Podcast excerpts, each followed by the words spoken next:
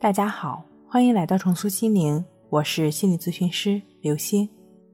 本节目由重塑心灵心理训练中心出品，喜马拉雅独家播出。今天要分享的内容是：可能是因为你吃了它，才心烦气躁、睡不好。疫情下的夏天，让我们感觉到更加的炎热。这时呢，很多人都喜欢喝冰饮、吃冰淇淋。晚上热的睡不着的时候。可能也会吃一些凉的食物，认为这样可以让身体的温度降下来，就可以安安稳稳的睡个觉了。但事实恰恰相反，过凉的食物会降低我们身体的温度，使血管收缩，让身体处于紧张状态。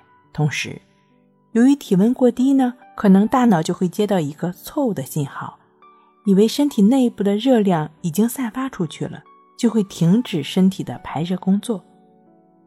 这样一来，人体内的热量就会被积蓄下来，让身体感觉更加难受，自然就更睡不好了。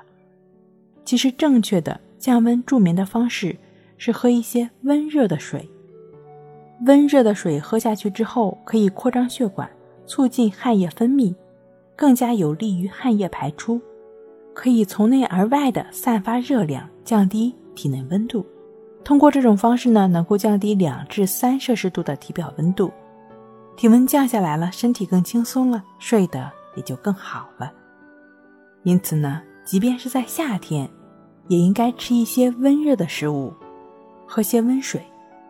如果你是有一些长期的失眠困扰的朋友呢，可以通过静坐关系法，帮助自己扫除心里的烦躁；通过静卧关系法，帮助自己安然入睡。